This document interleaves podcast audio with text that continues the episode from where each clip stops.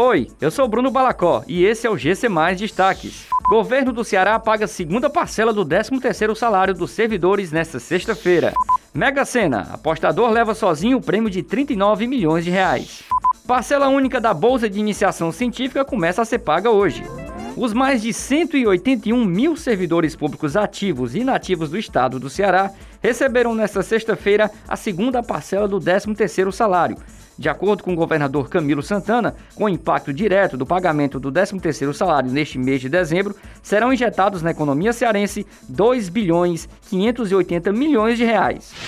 O sorteio da Mega Sena realizado nesta quinta-feira teve um único acertador das seis dezenas. Os números sorteados foram 5, 15, 28, 32, 38 e 54. O prêmio da Mega Sena acumulado estava em 39 milhões 405 mil reais. A aposta vencedora é de Barueri, na região metropolitana de São Paulo. Segundo informa a Caixa, 65 apostas venceram a quina, que pagará cerca de R$ 41.400 para cada acertador.